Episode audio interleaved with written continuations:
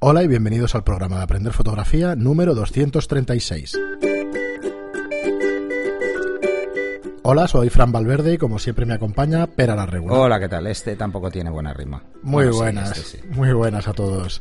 Pues nada, estamos aquí otra semana más y como siempre recordar, bueno, soy Fran Valverde de Estudio Lightroom y me acompaña Pera la Regula, fotógrafo de moda y publicidad y formador. Y nada, recordaros como siempre nuestra plataforma de cursos online, lo encontráis en aprenderfotografía.online. La web es una red social que además tiene los cursos que vamos preparando cada mes. Y cada, cada mes hay novedades, bueno, cada semana. Efectivamente, tenemos 12 cursos y esta semana, el viernes 22 de junio, tendréis el curso de iluminación para retrato. En su día, eh, Pera nos, eh, nos puso, nos deleitó, no sé cómo me salen ahora las palabras, con el curso de gestión de modelos, por un lado, Es que es tímido, Fran, es tímido. y sí, me cuesta un poco arrancar. Y el curso de retrato de carácter. Pues este curso de iluminación, en este curso tocamos todas las técnicas de iluminación de, de carácter, ¿vale? De, de lo que es Bueno, no, iluminar ver, un carácter. Lo que, lo que hicimos, hemos hecho varios cursos en los cuales puede parecer que es parecido, pero no lo es. Ajá. El primero es el de gestión de modelos, donde intentábamos jugar nos- con la expresión de forma ligera y con el posado. De una forma muy básica, era básicamente comunicación con la modelo. Sí. Luego hicimos el de retrato de carácter. El de retrato de carácter lo que pretendíamos era cómo gestionar la expresión. No nos centrábamos tanto en la luz, aunque evidentemente usamos varios esquemas, pero lo importante era cómo gestionar una modelo novel y luego en contraposición cómo gestionar a un actor profesional. Eh, Este es totalmente diferente. Es un curso de, re- de retrato en cuanto a, a iluminación y solo iluminación. Es iluminación en retrato, donde vamos a ver cómo afectan los diferentes modificadores, vamos a ver diferentes tipos de iluminación, eh, el por qué podemos usar un reflector o otro reflector de flash eh, en función de lo que vayamos a hacer, porque vamos a ver diferentes resultados. Sí. Eh, vamos a jugar, jugamos en este pues desde un flash desnudo, que es luz dura, porque además mm, lo vamos a poner directamente, desde que es un flash duro a que tenemos con las iluminaciones que podemos llegar a simular pues la luz natural del día. O incluso iluminaciones mixtas y al final pues Sí.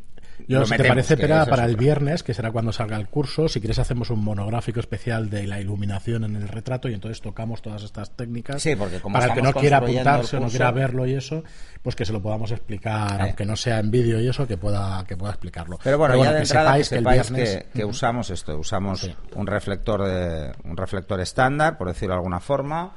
Eh, veréis cómo se utiliza, pues por ejemplo, un beauty dish para cosmética.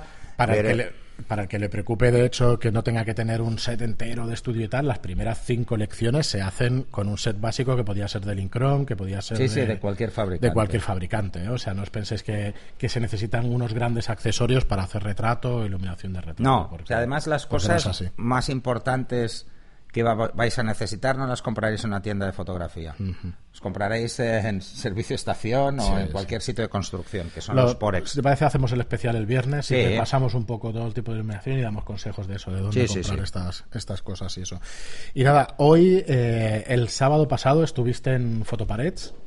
Sí, en el es- Photographic Parets. Ajá. Bueno, llevan seis ediciones. es una quedada, ¿no? He ido Bueno, a cinco. Una serie de exposiciones o una serie de charlas fotográficas. Es todo el fin de semana de ponencias Sí. y luego hay pues partners. Pues por ejemplo, va el servicio técnico de Canon a hacer limpiezas de sensor gratis, eh, hacen exposiciones fotográficas porque este año han participado en el concurso nacional de fotografía y de, me parece que de los 10 finalistas eh, seis eran de eran de Cataluña, o sea, se, se quedan como muy alucinados porque tuvo mucho éxito. La verdad es que la Asociación Fotográfica de Parets ha crecido de una forma brutal estos años. O sea, es- se está convirtiendo en un referente dentro de lo que son asociaciones en Cataluña, por ejemplo. Pero también a nivel estatal, a nivel de todo el Estado español. Se están haciendo cada vez más actividades en las asociaciones que hay, que hay aquí. Mm, A mí me gustaría que nos dierais información de este tipo de eventos de otras asociaciones por todo el territorio. Porque sería muy importante darlas a conocer. Creo que es fundamental que tanto profesionales como aficionados sepamos que existen, dónde están, porque a veces por recursos no tienen la suficiente difusión y si podemos echarles una mano haciendo difusión de estos Pues sí, eventos pues sí, mira, eso pues que sirva como llamamiento de, de que nos envíen Sí, además tenemos las la quedadas sección de eventos, entonces Ajá. podemos irlos metiendo para que todos sepáis, pues oye, que en vuestra ciudad igual hay un evento y no os habéis enterado, pero si hay alguien, como cada vez somos más, yo hago este llamamiento. Sí, sí, sí. Incluso la Me gente que nos bien. escucha desde fuera de España, también les hago el llamamiento. O sea, si quieren también pasarnos eventos que se hacen en México o, o en Brasil o donde sea, porque al final nos siguen por todas partes, o en Japón. Hay que Sí, sí, sí. saludar a Japón y Australia, que tenemos ahí dos Sí, hay personas. un chico peruano que, que está en Japón trabajando, viviendo las dos cosas. Sí, que es y que, que sí, está sí, ahí un enganchado. saludo, que ahora no, no recuerdo tu nombre, pero Además, no pobre, con el tema del Telegram, se conecta a las horas que ya todos nos vamos a dormir Sí, y al revés, ¿no? Cuando él está en plena an- antes de irse a dormir, nosotros estamos en- de mañana, ¿sabes? Como diciendo, bueno, si- Muy bien, pero pues nada, si quieres hacemos un poco de, de repaso, de refresco en este programa o en el siguiente, o sea, a lo mejor nos ocupa dos programas de lo que fue la charla de, de Parets y qué es lo que explicaste un poco, porque la charla fue sobre retrato o fue sobre un flash nuevo que salió. A ver, el- la charla fue sobre lo importante que es una buena luz para un buen retrato. Independientemente de si vamos a utilizar flash o vamos a utilizar luz natural. Lo que pasa es que aprovechamos la charla para mm, ver un flash más en serio, como es el Profoto A1, que es eh, bueno, yo lo tengo muy claro, además el, el Profoto también lo deja muy claro. Profoto no quiere venderlo como un flash de zapata al uso, como podrían ser los de los fabricantes o los Nissin o los de Canon, los de Nikon, todos estos que son unos clásicos ya, sino que lo vende como el flash de estudio más pequeño. He de decir que estoy absolutamente de acuerdo, porque no tiene nada que ver con un flash de zapata, salvo que tiene una zapata para el flash, para ponerlo en nuestra cámara. Por todo lo demás, nos damos cuenta de que hay muchas cosas que, que lo hacen diferente. Entonces, la charla fue precisamente decir cuáles son las diferencias entre un flash de zapata y un flash de estudio. Que si lo trasladamos al Profoto A1, nos damos cuenta de que está en la línea de los flashes de estudio y no en la línea de los flashes de zapata por esos pequeños gaps a los que no llega un flash de zapata y no hablo de potencia, ¿eh?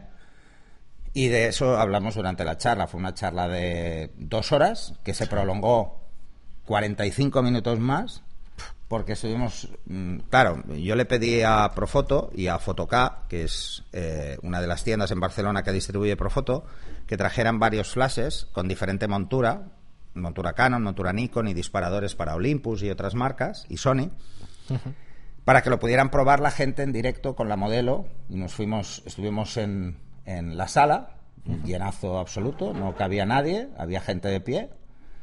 Eh, que digo, bueno, esta vez me lo han puesto a las nueve y media de la mañana, digo, "Bah, bah, esto no se va a llenar. Y Sí, sí, pero la verdad es que la gente, bueno, ya supongo que ya hay, hay mucha gente que ya me ha visto varias veces allí.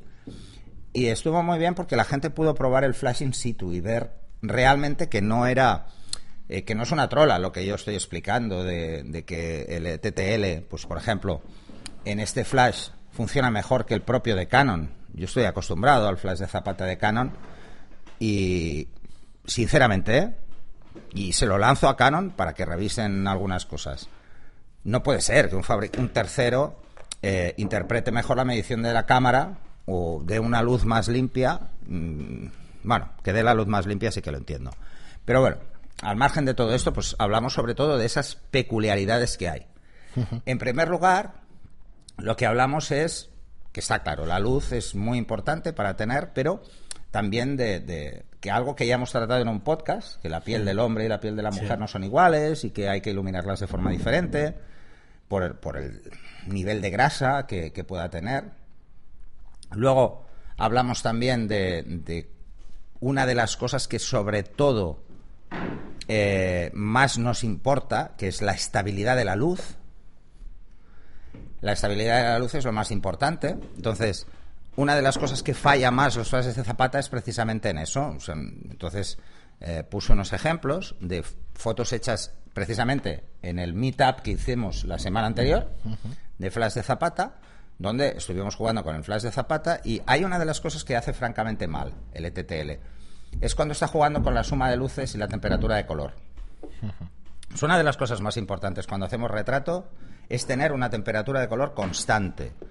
Si empieza a fluctuar la temperatura de color, o no cuadra bien la temperatura de color, o llega a ignorar, porque pasa, porque nos varía el matiz, que establezcamos una temperatura de color fija, una de las peculiaridades del ETTL es que hace un ajuste de temperatura de color y no lo hace bien siempre. Para empezar es esto, ¿eh? pero no lo hace bien siempre y me estoy dando cuenta que no lo hace bien siempre con los flashes tradicionales de Zapata. En segundo lugar es la intensidad de la luz. Mm, en ETTL es bastante brutal porque solo que variemos entre fotos ligeramente el encuadre vamos a tener una diferencia importante en cuanto a cantidad de luz. Y luego, eh, cuando lo hacemos en manual, por ejemplo, que parece que dices, bueno, es que estoy llenando el condensador a un 32, a un 64 avo y siempre es fijo. Bueno, pero nos encontramos en que hay variaciones por cómo está construida tanto la antorcha como el generador de entre el 10, el 15, incluso el 20%. Que claro, no lo podemos ajustar porque nuestras cámaras van a tercios y cada tercio es un 33%. Entonces, claro, que fluctúe dentro de una misma diafragma, eh, a veces es muy pequeño, puse un ejemplo que era apenas un 12%, creo que calculé, pero, pero es suficiente como para darnos cuenta de que dos fotos en Rafa que no salgan iguales, hombre, pues mm, puede ser molesto porque si tenemos que hacer varias, nos obliga a retocar una a una. Y luego, por último, quizá algo a lo que la gente que no ha probado un Flash Studio no es ni consciente de que esto es así, es que la luz sea uniforme en toda la cobertura del Flash. En todo el... En todo el encuadre. En todo el encuadre es lo que quería En todo el encuadre, ¿vale? Eh, esto es una de las cosas que más llaman la atención cuando mm, coges un flash de zapata y estás acostumbrado, pues por ejemplo, a trabajar con el flash de estudio. Yo os lanzo un ejercicio que podéis hacer y que es muy sencillo. Ponéis vuestra cámara, el flash encima de la cámara, lo ponéis en ETTL, una pared blanca, compensáis a más dos para que se vea blanca y hacéis una foto. Una foto con el Fresnel cerrado, o sea, mm, con un ángulo inferior, si queréis, al que tiene vuestro zoom para que así veáis dónde acaba el viñeteo, dónde acaba la luz, ¿vale? Y luego lo pongáis con la luz normal, o sea, al mismo ángulo que lanzáis. En ambos casos, en el primero es evidente, hay viñeteo de luz, pero en el segundo hay viñeteo también. Y luego hay zonas intermedias, en el centro, por encima, por debajo, en los lados, donde la luz no es, no es estable. Si lo hacéis contra una pared, os daréis cuenta de que en la pared aparecen manchas, o sea, zonas más iluminadas que otras. Esto lo podéis probar, ¿eh? Esto es importante que lo hagáis, por ejemplo, a una distancia corta. Y os daréis cuenta. Una distancia corta quiere decir una distancia por encima de la distancia mínima de un flash de zapata, que son 70 centímetros. Si no, hay que poner el difusor angular. O inclinar la cabeza hacia abajo.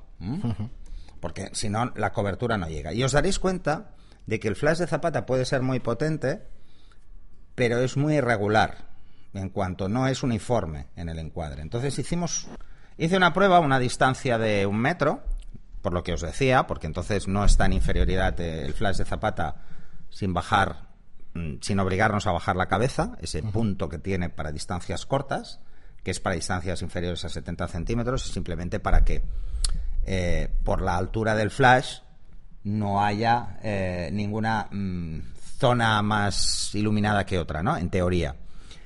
Eh, que simplemente, nada, estaba en casa y digo, uy, y había un, jarrón ahí con una flor y bueno, hice una foto, lo, lo vais a ver en el, en el, en, el podcast, sin hacer nada más, solo a la misma distancia y solo cambiando el flash. Y bueno, en la foto creo que es más que evidente lo que os comentaba de las zonas oscuras. En la parte inferior hay más zonas oscuras que en la parte superior porque a una distancia corta no es capaz de hacer esta foto. Eh, no es capaz. A una distancia de un metro no puede hacer esta foto. pero luego viendo la foto, la definición que tienen los colores y todo los eso. Los colores son mucho más vivos, mucho más intensos. no tienen nada que ver. No tienen nada que ver. No tiene el- nada que el ver. fondo, que queda Mira, más os voy, a, oscuro y eso. os voy a poner un ejemplo. La mayoría de flashes de Zapata, el fondo de la antorcha es plateado.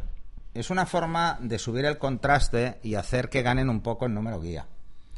¿Vale? Porque lo que hace es rebotar la luz, sube contraste, hay más, mm, hay más diferencia en el paso de blanco a negro y entonces da la sensación de que el brillo es mayor y también genera más brillos. Ojo, cuando hacemos una foto con flash, Sí. ah, tenemos un brillo, con el flash de zapata, un brillo fijo en la frente, ¿no? En la nariz o en los pómulos. El profoto es blanco el fondo, resta contraste. Lo que nos está haciendo es una luz dura suave. porque es pequeño, ¿vale? Pero un contraste más bajo, con lo que los brillos no se ven tan descaradamente. Y lo veréis también en Es unas que fotos en contraluz. Concentra la luz en el centro. No, no, no, no la concentra. No, no el, no el profoto, el otro. Eh, sí, sí, sí. La verdad es que los flashes de Zapata concentran mucho más la luz en el Sí, centro. Suelen ser mm, más malos en ese sentido. La diferencia fundamental es porque el flash de Zapata es rectangular para simular el tamaño del sensor y la disposición del sensor. Por eso, si cambiáis la orientación a la- al flash de Zapata, si lo ponéis en horizontal y disparáis en vertical porque lo tenéis fuera de cámara, tendréis viñeteo. Eh, aunque la luz es un cono al final, la luz se expande en forma de cono. Pero claro, tiene que haber una distancia. Por eso que si hacéis fotos entre 1 y 2 metros os daréis cuenta de que el flash de Zapata, que en teoría es la distancia donde mejor trabaja, tiene una luz irregular y muy poco natural. Sí. ¿Vale?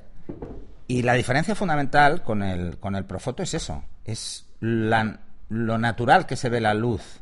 Estamos hablando de un flash de estudio encima de la cámara, con una luz mucho más limpia. O sea, lo importante eh, para hacer buenos retratos es tener una luz limpia.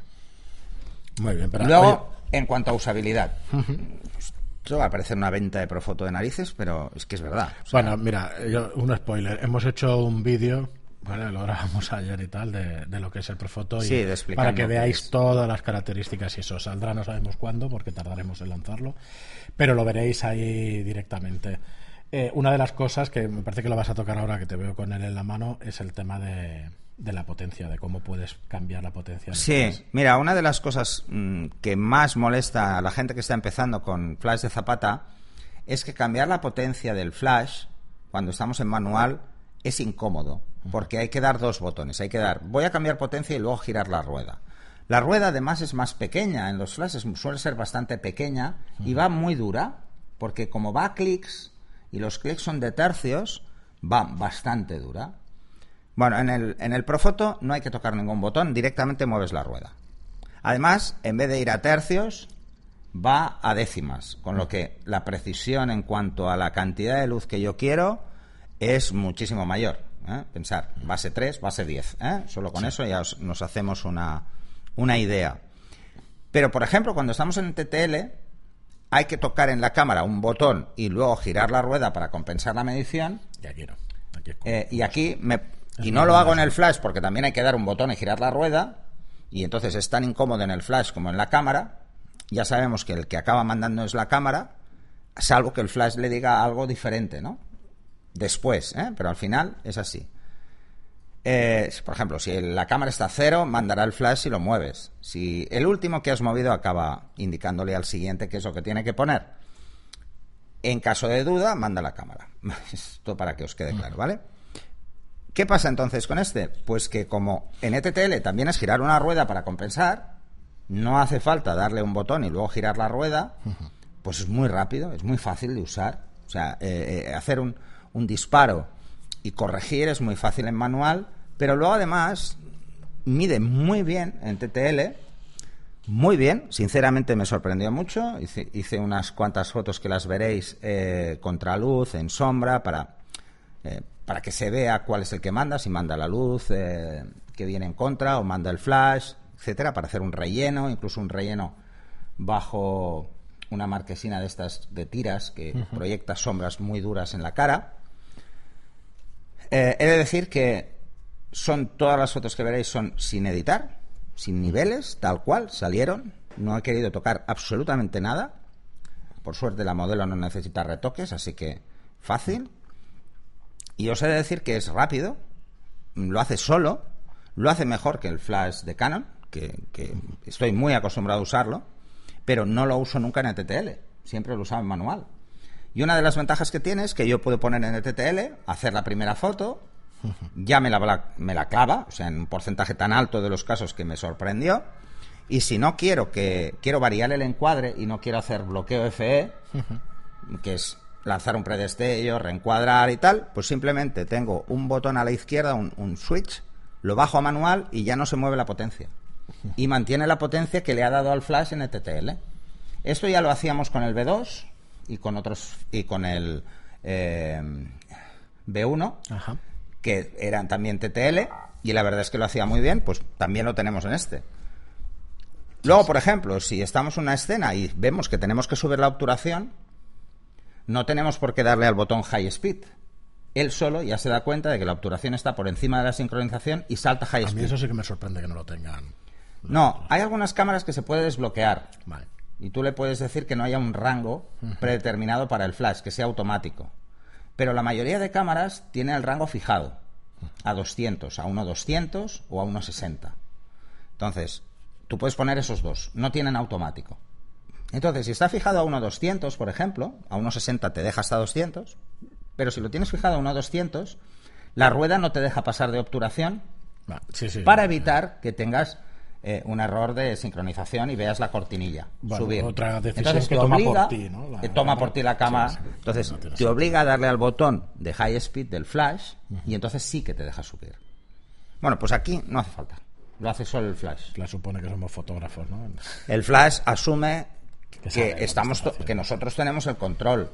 Quizá la diferencia fundamental y por eso digo que es un flash de estudio pequeño o con zapata eh, la, diferencia fundamental es eso. El Flash no toma decisiones por nosotros. Entonces, eh, es muy fácil intuir o es muy fácil llegar a controlarlo mucho, mucho, ¿no? Entonces hice fotos con HSS, mm, vamos, directamente, no, no, no, muy fácil, no, no, no tienes que estar tan preocupado. Pero sobre todo es esto, ¿eh? yo creo que, no sé, lo ha hecho más gente, esto de, la antorcha redonda, pero no en algo tan compacto. Porque encontraréis pues los Fotix y hay una serie de flashes, y hay pseudo zapata que son, pero son mucho más grandotes. Sí, sí, la este batería, por ejemplo, las baterías de litio. La batería de litio esta es una maravilla, es una batería pequeña, no, pesa apenas. Pilas, ya viene con la si lo comparáis con el peso del flash, la pila no pesa nada, se carga muy rápido eh, y son 300 disparos a plena potencia. es una barbaridad, o sea, eh, todos sabemos lo que es cambiar cuatro pilas cada vez. Es un, rollo, es un rollo. Eh, y si nos compramos una petaca, yo he usado petacas de flash, eh, lo que es un rollo es el cable. Estás todo el rato con el cable por en medio, ¿no? Y a veces se desconecta, falla. Eh, yo he quemado dos baterías de estas. Mm, porque tiene una vida útil más corta, no sé. Ah. Igual las más modernas ya no, pero, pero esto pasa, ¿no? Luego, luego un montón de, cosas que, aparentemente son muy chorras. Y una de ellas es que es muy chorra. Bueno, tiene luz de modelado. LED con lo que el consumo es muy bajo, puede estar mucho rato encendida y nos puede ayudar mucho a construir escenas eh, o incluso a enfocar bien, aunque además lleva una luz de ayuda al enfoque. que, bueno, eh, es así. Eh, la verdad es que yo lo que os recomiendo es que lo probéis.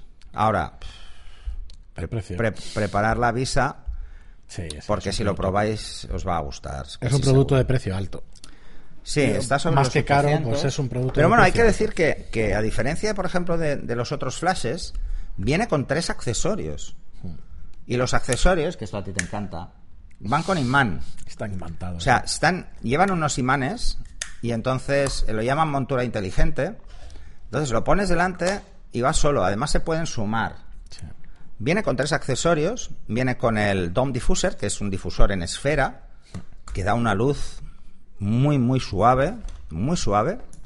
Luego tienes el, el white lens, que es simplemente, si vamos a poner un ángulo por una focal con un ángulo por debajo del equivalente a un 24 milímetros en, en full frame, pues lo que hace es abrir el ángulo.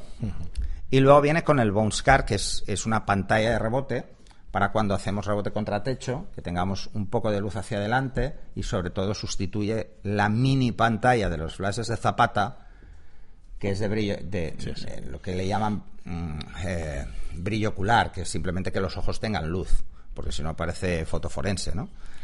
Y, y Muy bien. estos tres accesorios, la verdad es que están muy bien. Además Sí, se pueden sumar. los Yo puedo poner el wide lens y encima poner el bounce, o sea, que abre el ángulo y que suavice, que me baje Eso el me contraste. gustaría, me gustaría probar. Y además podría ponerle también el, el, La pantalla. el, el bounce car, o sea, podría poner el bounce car y encima pues jugar a esto, pero con el rebote, o sea, que me haga como de un Stoffen, pero que además rebote en el techo. Boh, a mí me gusta chulo, este sistema, me parece súper cómodo. Eh, bueno, lo dije en la presentación, lo vuelvo a decir. Eh, si os compráis esto, por, por favor, quitarle el plástico protector al Bounce Car, porque he visto demos por Algunas internet demos con, con un azul, con el plástico azul, azul. puesto, así que es- si, si habéis visto fotos o alguien dice que hay do- unas dominantes extrañas es porque no han quitado el plástico de protección. Muy Pero bien, bueno, pero pues nada, creo que queda un, un episodio bueno monográfico del Profoto A1 que, que por ahora no lo vendemos, el día que tengamos tienda ya lo venderemos y lo recomendaremos. Sí, no tardaremos mucho tampoco. pero eh, deciros Pero bueno, eso por lo menos sobre que lo todo, ¿eh? Deciros, eh, miraros las fotos que pondremos en el, en el podcast. ¿Qué te iba a decir? Espera, pues, eh, ¿podemos subir el PDF este para el que esté suscrito a Es, es muy pesado, pesa como 98 el megas. PDF?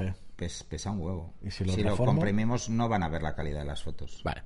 Yo, yo creo que es mejor subir las subimos las fotos entonces, que las veáis y, y luego- acordaos, si estáis suscritos lo tenéis todo. Bueno, es que al final en lo que he explicado hoy, lo que vamos a meter es lo mismo que hablamos en la charla. Lo que pasa es que, bueno, claro, estaba también haciendo fotos y explicando el uso en directo, ¿no? Ah, bueno, y otra cosa os quería decir. Y evidentemente es un flash Profoto. Quiere decir que el sistema de radio de Profoto es compatible. O sea, si ya tenéis equipo de estudio, podéis disparar este flash con el equipo de estudio, con el, el el iRemote que tenéis de estudio. Si tenéis, por ejemplo, un generador, un B2, que además es TTL, pues ese disparador es el mismo. Por eso el disparador se, se vende por separado. O sea que si no tenéis disparador, no tenéis nada y queréis también hacer, que en este caso yo no lo llamaría strobist, ¿eh? estaríamos hablando de flash de estudio en exteriores, Sí. aunque a poca potencia.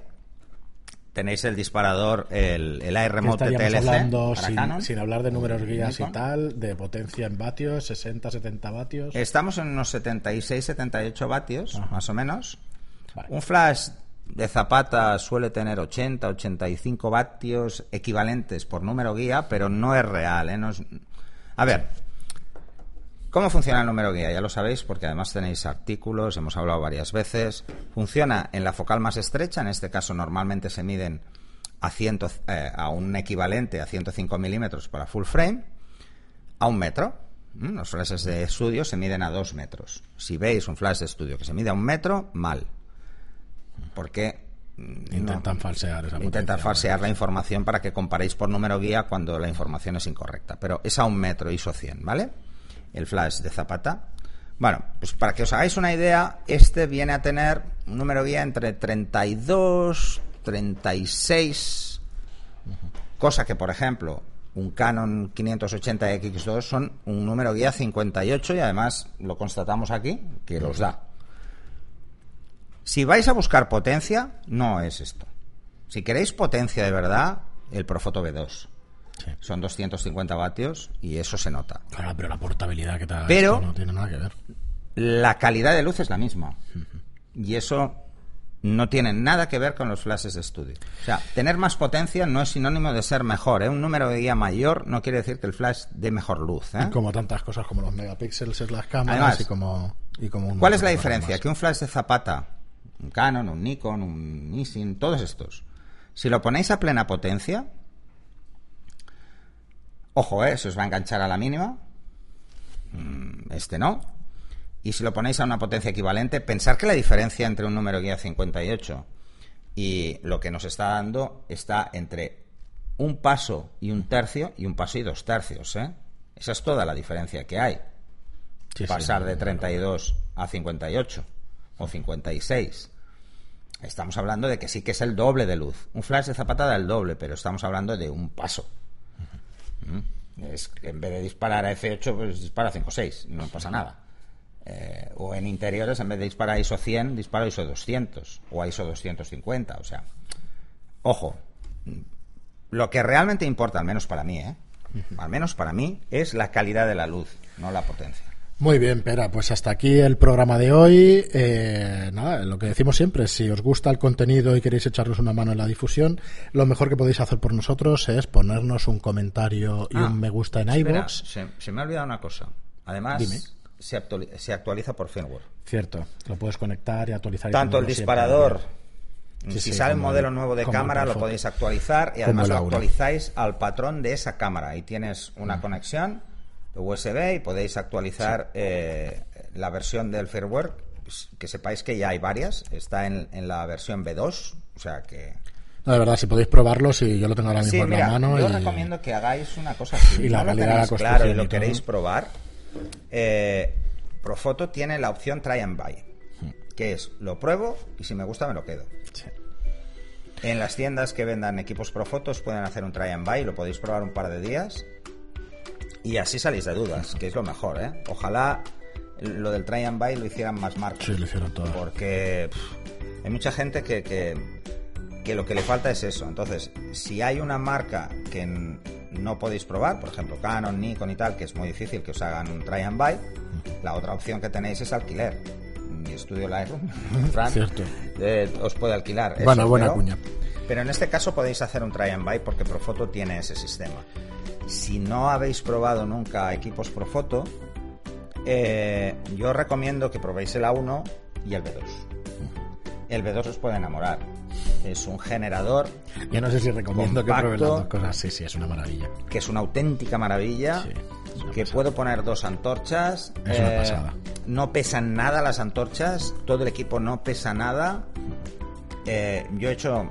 Bueno, eh, Con eso, si visto ayudante, las puedes hacer estas bodas de- con de flash las- de estudio. Estas fotos las he subido varias veces, que es el tema de las gafas, que, que veréis que salen Sí. tanto en, en, en la red social, como lo hemos comentado más de una vez en, en Telegram.